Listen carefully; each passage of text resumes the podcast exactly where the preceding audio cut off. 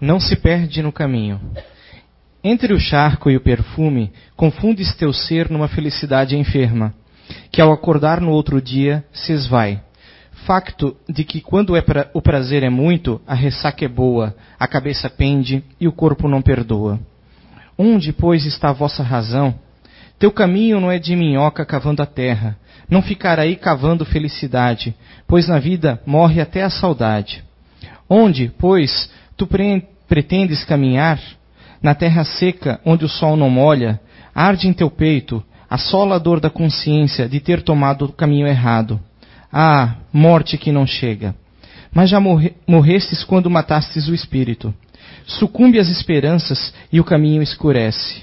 No, do, no charco do perfume passageiro, vive tu triste. Companheiro, ergue a fronte. Ainda é tempo de retomar o caminho. E aqui despertar, e falando baixinho, caminhei, caminhei, aqui aportei, feliz, feliz de verdade. Fernando Pessoa, psicografia recebida pelo médium Zé Araújo na reunião de psicografia pública da CEIU, Recanto do Saber, em 31 de maio de 2015. Boa tarde a todos.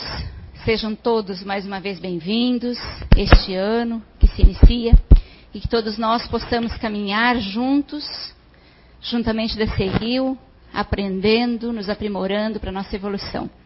Hoje nós vamos é, trabalhar ou analisar juntos. Eu desenvolvi uma linha de raciocínio, de análise, de autoanálise principalmente, com o título principalmente com o título. Li o texto, a poesia. É uma poesia ou é um poema? Eu nunca sei. Eu não aprendi na escola que, a, a, diferenciar o que era poesia e o que é poema, o que, era o que é poema. Mas não importa, né? O que importa é o conteúdo que, que está ali. Então, ao ler o, a poesia de Fernando Pessoa, eu come, ficou meio confuso para mim o que, que eu ia abordar aqui. Que linha eu vou pegar? E aí, depois de ler, eu voltei ao título. E para mim veio, eu vou colocar para vocês aquilo que eu analisei e me autoanalisei. A reflexão que eu fiz em cima deste poema ou poesia. Mas o título, quando ele fala não se, per, não se perde no caminho, não é se perder, é não se perde no caminho. Para mim soou como um apelo. Ele, ele, põe um, ele coloca um apelo para a gente, para que a gente não se perda no nosso caminho. Que caminho é esse? E aí, foi onde encontrei a base dessa reflexão. E eu quero compartilhar com vocês hoje para que vocês façam a reflexão de vocês, baseado nesse título. Leiam novamente o poema Poesia, né? E vocês vão ver o significado, vão conseguir colocar também o significado dentro dessa reflexão que eu fiz. E a reflexão que eu fiz, baseado nesse título, foi trabalhar com vocês, como eu fiz para mim, o nosso livre-arbítrio que através do nosso livre-arbítrio, ou seja, a liberdade que a natureza, que Papai do Céu, que Deus, que o universo nos dá de estarmos aqui, por que temos essa liberdade? Mais do que isso, ele poderia não, não nos dar liberdade, né? Mas aí que sentido teria ele nos criar? Não teria sentido. Então nos deu a liberdade, nos deu o livre-arbítrio. Mas o que estamos fazendo com essa liberdade?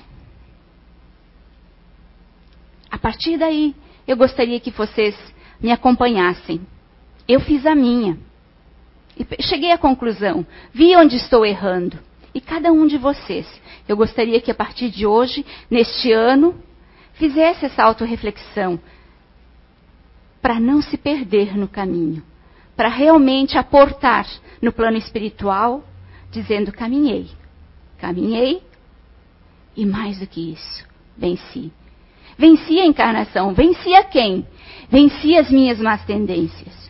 Porque quando a gente fala de livre-arbítrio, a gente fala de liberdade. Quando a gente fala de liberdade, a gente fala de escolhas. Quando a gente fala de escolhas, remete a atitudes. Isso tudo é muito bonito. Isso tudo é muito legal, a gente gosta. Eu tenho liberdade de escolher, eu tenho liberdade de atitudes, eu tenho liberdade de fazer o que eu quiser da minha vida. Isso é maravilhoso, não é? Acontece que muitos de nós esquecem que dentro de toda essa liberdade que a gente ganha, a responsabilidade vem junto. E ela é muito grande. E a responsabilidade é muito grande para conosco mesmos. Para com os outros, sim, mas primeiro para conosco. E é aí que é o perigo a gente está esquecendo, em muitos casos, em, muitas, em muitos dias das nossas vidas, em muitas atitudes nossas, nós estamos esquecendo dessa responsabilidade que envolve a nossa liberdade. E quando a gente esquece, o que, que acontece quando a gente esquece da responsabilidade? Um prejuízo, não é? Em todos os âmbitos, tal qual é aqui. Esse prejuízo, para nós, como atitude, como uma escolha equivocada, uma escolha errada, traz um sofrimento. Sempre traz um sofrimento, em maior ou menor grau. Depende do grau do nosso erro, da nossa má escolha. Mas por que escolhemos mal? Por que tomamos atitudes erradas? Por que nós aqui? É tão fácil tomar uma atitude, não é? É tão fácil escolher. E por que ainda é tão difícil? É só escolher. É só tomar a atitude. Parece simples. Não é. Nós ainda estamos empregando nessa, no momento dessa escolha, no momento de, de, dessa ação, nossos egos, nossas vaidades, nossos egoísmos, nossos orgulhos, os vícios milenares que ainda, em menor ou maior grau, nós aqui ainda carregamos. E neste momento da escolha, da atitude que temos que tomar, nós a empregamos. Nosso ego, quando queremos fazer o nosso ponto de vista valer, porque nós queremos ainda as facilidades, ainda os benefícios, mas não estamos sabendo conquistar isso. Eu sinto dizer para vocês que nós, se alguém ainda aqui não caiu na real, nós ainda estamos aqui para conquistar através dos sacrifícios.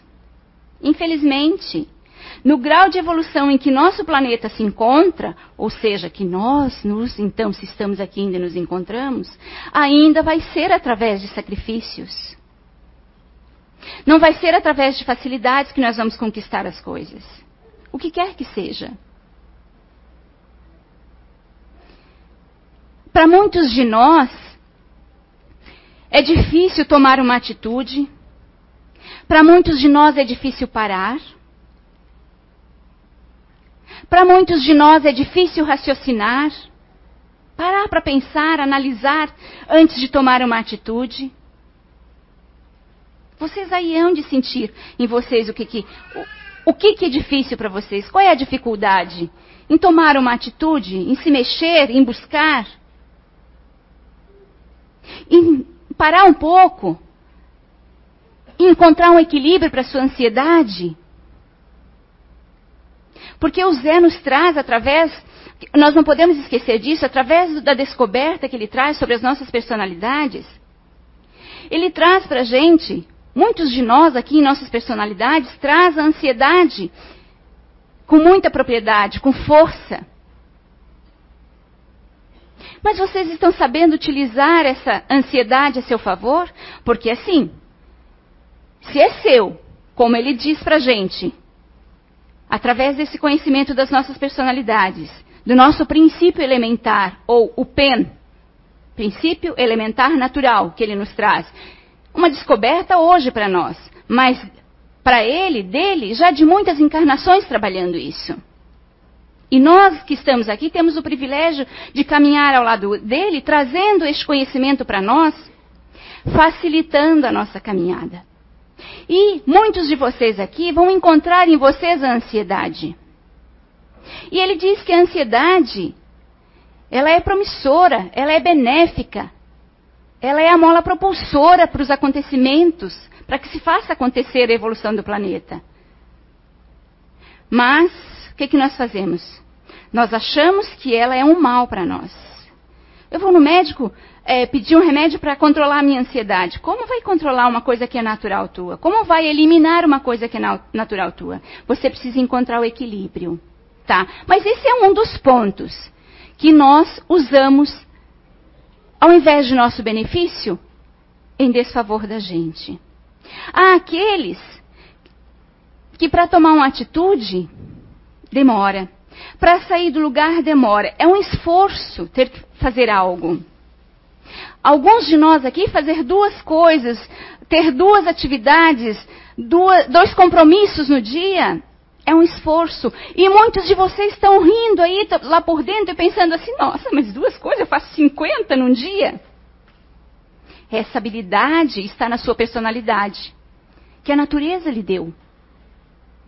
Mas aí você critica o outro que não consegue fazer duas ou três coisas ao mesmo tempo, ou num dia. Porque nesse outro falta este ativo. Aquele que age sem pensar, aquele que pensa demais, aquele que não toma uma atitude. Quem está certo? Todos nós. Mas a questão é: todos nós precisamos encontrar o equilíbrio. Não é porque eu não tenho, no, no meu princípio elementar, aquilo que me move, na minha personalidade, esse ativo é uma dificuldade que eu vou ficar parada. Então, já que eu não tenho ativo, é uma desculpa, eu não vou fazer nada mesmo. Eu gosto mesmo de ficar parada, de não fazer nada. Tá, e daí você vai fazer o que pela sua encarnação? E aquele que está demais tem que olhar para ver se não está atropelando o outro. Por quê? Porque nós somos donos ainda do nosso ponto de vista e queremos fazer prevalecer. E aí vamos tomando as atitudes erradas, e aí vão vindo as dores, vão vindo os sofrimentos, por quê? Porque precisa nos barrar em algum momento. Mas por quê? Por que isso tudo? Por que tanto sofrimento? Por que precisa me barrar? Espera aí. Se antes de. Se nós temos a liberdade, vamos partir do princípio, se nós temos a liberdade, se nós escolhemos tomar determinada atitude, por que tomamos atitude errada? Se tomamos atitude errada, com certeza vai haver um prejuízo. E esse prejuízo, se fui eu que tomei a atitude, tem que ser para mim. Mas espera, por que eu trilhei aquele caminho? Quando nós estamos na erraticidade, como a gente costuma dizer, ou desencarnados, ou no plano espiritual, a gente programa a nossa próxima encarnação. Mediante o quê? Mediante aquilo que eu errei no passado. Mediante as atitudes erradas que eu tomei no passado. E eu escolho o caminho que eu quero seguir aqui. Diante dessas escolhas, no plano espiritual, quando a gente está programando lá a nossa próxima vinda, diante dessas escolhas, nos é dada uma personalidade, ou nos é dado um princípio elementar natural, como o Zé traz para, nós. Que princípio é esse? Aquele que vai me ajudar a fazer a caminhada melhor. Aquele que cabe a mim. Vocês já vão entender um pouquinho mais o que eu quero dizer com isso, com aquele que vai me, me facilitar o caminho aqui. Quando eu chego aqui, eu escolho. Se eu trilho aquele caminho que eu ajudei a programar, que eu escolhi, ou não. Aí vocês vão dizer, mas então por que, que a gente vem com o véu do esquecimento? Por que a gente não pode lembrar? Eu sou capaz de garantir que a maioria de vocês já se perguntou: por que, que eu não posso lembrar do passado? Não seria mais fácil? Vocês já não se perguntaram? Não seria mais fácil se eu lembrasse, se eu lembrasse do que eu fiz no passado? Mas aí é que está. Lembranças vivas pode atrapalhar a minha nova trajetória. Então, na misericórdia divina, a gente vem com um véu. O véu do esquecimento. Quando a gente fala em véu, eu acredito, eu acredito que já, já seja por isso o termo. Todos vocês conhecem o que é um véu? Vocês sabem que é um tecidinho fininho, vaporoso, furadinho, não é? Então vamos analisar comigo. Se eu venho com esse véu do esquecimento, significa que eu não esqueci tudo. É só uma alegoria. Porque eu não esqueci mesmo, gente. Tudo o que eu aprendi, não importa quantas encarnações, não importa quantos milênios eu existo, meu espírito existe. Quantas encarnações eu esteja percorrendo, acertando, caindo, voltando, não importa quantas. Tudo o que eu aprendi, tudo o que eu experienciei, está guardadinho lá. O meu espírito traz com ele. Nós temos a intuição do que já fomos. E nem precisamos disso, da intuição. Porque na intuição eu ainda posso pensar assim: será? Será que é intuição? Será que é isso? Ah, mas basta eu olhar viva e acordada aqui as minhas atitudes que eu já sei o que eu fiz no passado. Não fica fácil? Tá ali. Se eu sou egoísta, eu vou saber se eu sou, então já fui. Então coloque quais prejuízos, coloque na balança, ou coloque lá no quadro, coloque lá no papel quais prejuízos esse egoísmo te traz hoje, que você já vai saber que prejuízo você causou no passado. Que males você causou no passado. O teu orgulho. Que alguns de nós pode não ter o egoísmo, pode ser em tão pouquíssimo grau que não traz nenhum prejuízo, nem para si nem para o outro. E o orgulho, o orgulho ainda é mais fácil de a gente encontrar. E em maior grau. Então coloquem o orgulho, coloquem aquele, aquele vício da alma que vocês acham, que vocês percebem em vocês. Coloquem isso na balança, coloquem isso para vocês verem, analisem para vocês verem que prejuízo traz no dia a dia. Então pensem que a partir daí a doutrina espírita não nos diz que ela é uma doutrina racional, que é numa, ela é analisada através da lógica, do bom senso e da razão, que não é mística. Então, se ela é analisada através do bom senso e da razão, está aí a nossa resposta. A gente já sabe o que a gente foi. A gente já sabe o que a gente precisa melhorar. Não é assim? Então, diante disso, das nossas escolhas erradas, como, vamos acertar isso? A gente sabe que existe a lei de ação e reação, causa e efeito. Como, como vamos corrigir isso? Infelizmente, é através do sofrimento. Eu gostaria que não fosse, mas é determinados os mais variados sofrimentos, cada qual com a sua causa, cada qual com o que fez. Provavelmente alguns de vocês já ouviram essa história e eu já fui uma que já citei acho que umas duas ou três vezes e vou citar novamente. Num dos livros do Chico, junto com Valdo Vieira, ele cita a história de Saturnino. Saturnino, quando na, na, no plano espiritual, envolvido é, num remorso tão grande. Por quê? Porque o remorso dele fazia com que ele visse, revivesse dia após dia no plano espiritual, o tempo todo, a ação que ele teve enquanto encarnado, como senhor de escravos, né? O momento em que ele puniu um escravo colocando o braço do escravo numa moenda de cana, numa máquina de cana de açúcar, né, de moer cana, onde moeu o braço desse escravo. Saturnino, no plano espiritual, revivia isso dia após dia. O remorso era tão grande que chegou ao arrependimento. Porque para chegarmos ao arrependimento de um ato mal feito nosso, de uma ação mal feita, nós precisamos primeiro do remorso. Aquilo precisa aparecer na, em, na nossa consciência. Aí vem o arrependimento. Ao vir o arrependimento, ele pediu que em sua próxima encarnação ele viesse em berço humilde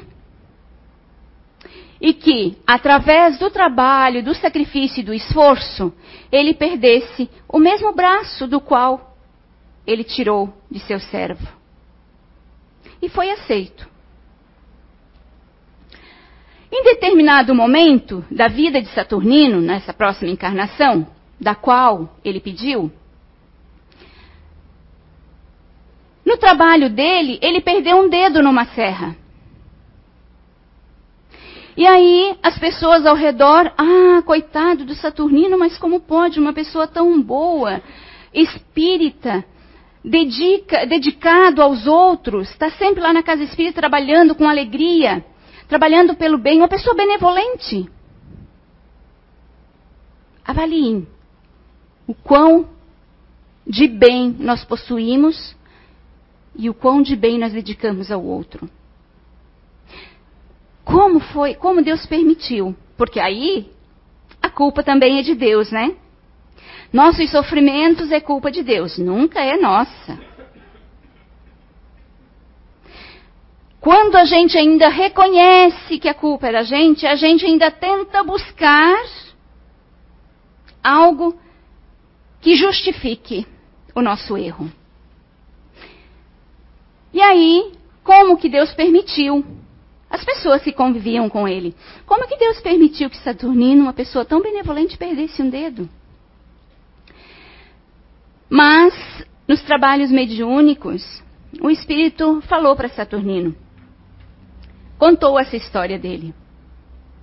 Que ao encontrarem ele aqui, viram que ele era uma pessoa de bem, desde a juventude. Desde muito cedo, Saturnino se dedicou ao bem. Dedicou-se mais aos outros do que a si próprio. O bem verdadeiro, não aquele bem. Eu sou portador, eu sou negativa, né? Não aquele bem que nós ainda achamos que praticamos. Que na maioria das vezes está escondidinho o interesse. Saturnino era verdadeiramente bom, desde jovem. Então, conquistou, através dessa benevolência, supriu aquela necessidade do resgate. Cumpriu ou seja, o débito se tornou menor e perdeu só um dedo. Mas nós não queremos passar por esses sacrifícios. Nós não queremos passar por essas perdas. Existem situações também do qual nós somos tirados, retirados do plano terreno, retirados da encarnação, para não prejudicá-la tanto. Eu contei uma história para vocês de um livro que para muitos de vocês, para muitos de nós, é meio surreal. Por mais que a gente acredite na doutrina espírita, por mais que a gente acredite na literatura, porque, ah, porque são os espíritos que estão ditando, né? então a gente acredita sim. Mas ainda fica meio surreal. Por quê? Porque nós estamos aqui, nós estamos na matéria.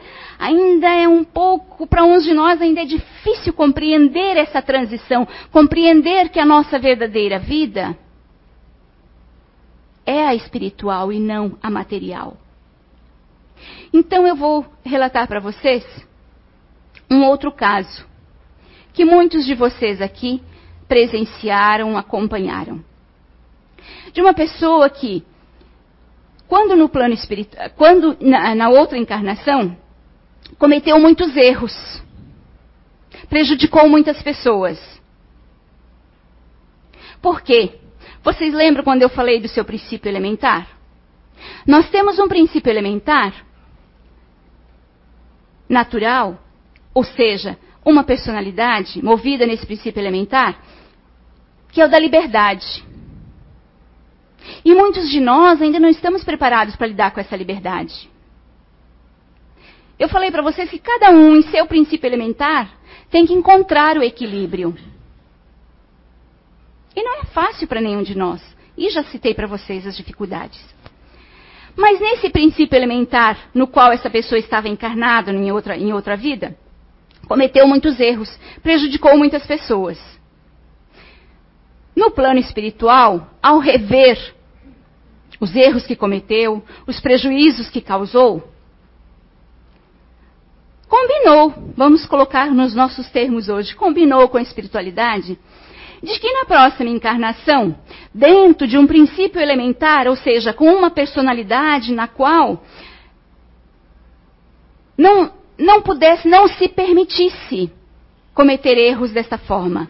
Onde, na próxima liberdade, é, onde a perfeição, a perfeição e a justiça lhes fossem o princípio elementar natural, fosse a sua base de encarnação, fosse a sua personalidade. Ou seja, se naquela, vamos analisar, se naquela eu tinha total liberdade, o meu princípio elementar era a liberdade. Ou seja, a gula, que me dá total liberdade, eu quero mais. Se naquela eu cometi tantos erros, agora eu venho com a questão da justiça. E do perfeccionismo, que não me permite errar. Vocês entendem então como as coisas são tão perfeitas? São feitas como Deus faz as coisas tão perfeitas? Tá. Nessa encarnação agora, para reparar o erro do passado dentro desse princípio elementar, essa pessoa se compromete a vir com um grau de dificuldade a não, não conseguir determinada situação, no qual é muito básico para todos nós. Para essa pessoa, conquistar, ter essa conquista ali, essa determinada, seria um grau de dificuldade muito grande, talvez nem conquistaria. Mas essa pessoa aceitou. Porém, ao chegar aqui nessa encarnação, com o passar do tempo, no convívio com as pessoas, no, do, no decorrer da normalidade dessas conquistas na vida das pessoas, essa pessoa não estava conquistando aquilo que era tão fácil para todo mundo. O que, que há de errado comigo? Por que eu não consigo conquistar essa determinada situação? Começou a vir a revolta. Da revolta, à intolerância. E agora? Chegou num momento em que essas duas situações, esses dois males da alma, começaram a não só trazer um prejuízo para a própria pessoa, como para os outros que convivem com essa, com essa pessoa. Aí, análise. A espiritualidade se junta e vamos resolver o que faremos os espíritos que acompanham essa pessoa na encarnação, porque vocês sabem, né? Nós temos nosso anjo da guarda, nosso mentor, nós temos os espíritos amigos, amigos nossos que prezam pela nossa encarnação, pela nossa caminhada, para que a gente se saia bem, e estão ali, auxiliando sempre que podem. Então, não é só o anjo da guarda que, que zela por nós. Nós nunca estamos sozinhos. Nós temos uma gama de companheiros na caminhada, parentes, que nem é dessa encarnação, são de outras. Porque você pode dizer assim, ah, mas eu tenho poucos parentes meus nem desencarnaram. E os de outras encarnações? Quantos, quantos milênios, quantos, quantas vezes você já reencarnou? Quanto tempo você já esteve? Enfim, voltando à história. Real, aqui, presente entre nós. A espiritualidade que preza pela encarnação dessa pessoa se junta, se reúne, e agora, o que, é que vamos fazer? O, preju o prejuízo já está sendo grande, tanto para ela quanto para as outras pessoas. A gente não pode deixar continuar dessa forma. O que fazemos? Desencarnamos? Temos duas opções neste momento. Desencarnamos ela? Meu Deus, que horrível para nós, né? Ainda é difícil para nós pensar em morte, desencarne. É difícil para a gente ainda entrar na mente da gente, a gente conceber isso, essa transição com naturalidade. É como se fosse uma perda enorme. O sofrimento é tão grande. E é só uma separação. Eu estou falando para vocês com muita naturalidade, mas eu confesso que eu não sei quando chegar o momento das, das, minhas perdas, das perdas dos meus entes queridos. Eu não sei como vai ser. Eu espero ter essa consciência.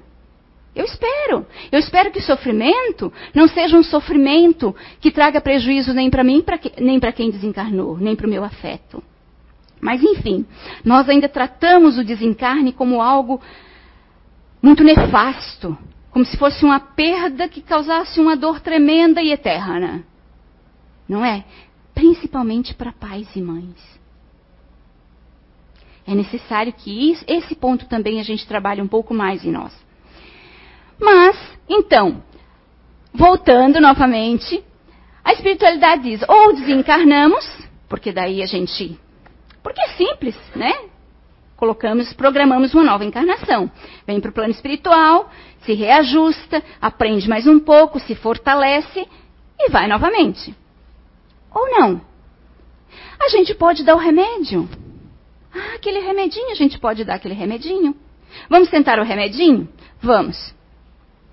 E aí vem o remedinho, que para nós também é o cúmulo esse remedinho. Ninguém de nós quer ter um câncer. Estou falando do câncer, mas ninguém de nós quer ter nenhuma outra doença, porque pode ser qualquer uma outra doença. Para a espiritualidade, isso é um reformador, é um bálsamo. E a gente vai perceber isso também no plano espiritual. Mas aqui, nós ainda não aceitamos. É o cúmulo Deus permitir um câncer ou qualquer uma outra doença grave assim.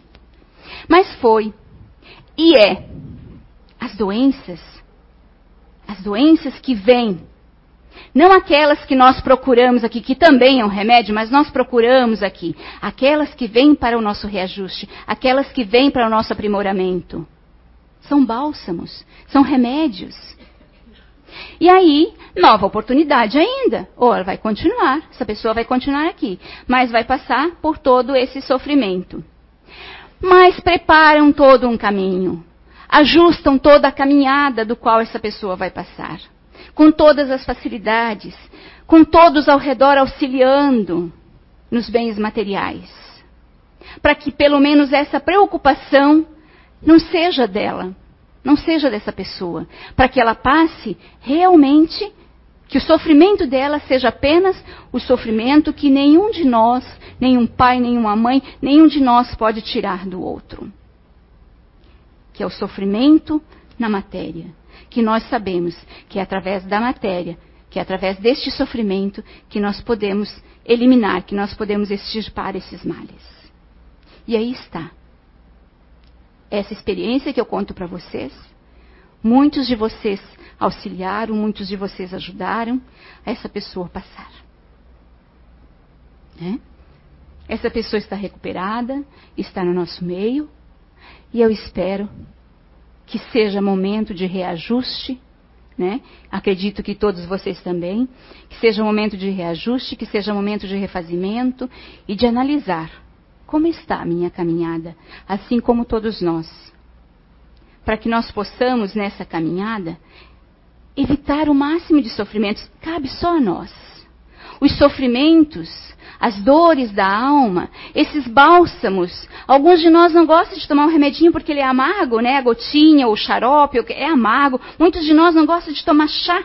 Ai, aquelas coisas amargas lá. Então, para a gente não precisar desses xaropes, desses chás, desses bálsamos, basta que a gente saiba, que a gente tenha consciência da escolha, da atitude que eu vou tomar perante a situação que se apresenta neste momento. Vamos lembrar que o nosso ponto de vista não significa que ele esteja certo, que na maioria das vezes é o nosso ego falando. E nós ainda queremos fazer prevalecer o nosso ponto de vista. Vamos trabalhar isso em nós, para que quando a gente chega, para a gente não se perder no caminho, para que quando a gente chegar no plano espiritual, a gente chegue consciente. No mínimo, gente, consciente. Para mim é o que eu mais peço. Eu queria pelo menos chegar consciente. Pelo menos não dar, depois de tanto tempo aqui, da oportunidade de estar nessa casa, de ter este conhecimento, e não fazer o melhor que está ao meu alcance? Por preguiça, por falta de vontade, por que quer que seja o motivo, eu peço que, para mim, que eu chegue pelo menos consciente. E que a gente, que a partir de hoje a nossa caminhada seja muito mais consciente. Que as nossas atitudes no dia a dia seja quando eu percebi que errei, quando eu percebi que fui agressivo, que eu volte atrás, que eu não tenha orgulho, que eu não tenha vergonha, que eu volte atrás e peça perdão. Me perdoe, me desculpe, eu fiz errado. O que, que custa, gente? Mas para muitos de nós é difícil por causa do bendito ou maldito do orgulho. As nossas vaidades ainda. Que nós possamos chegar no plano espiritual lembrando deste poema ou poesia. Que eu não me perdi no caminho que eu fiz o que eu pude, que eu dei o melhor de mim, que a gente chegue consciente, sabendo que errei sim. Mas assim que pude, consertei. Assim que pude, melhorei. que nós possamos aproveitar mais as oportunidades que estão no nosso caminho. E que a gente possa chegar lá e dizer sim: caminhei, caminhei, aqui aportei e com felicidade. Muito obrigada. Boa noite.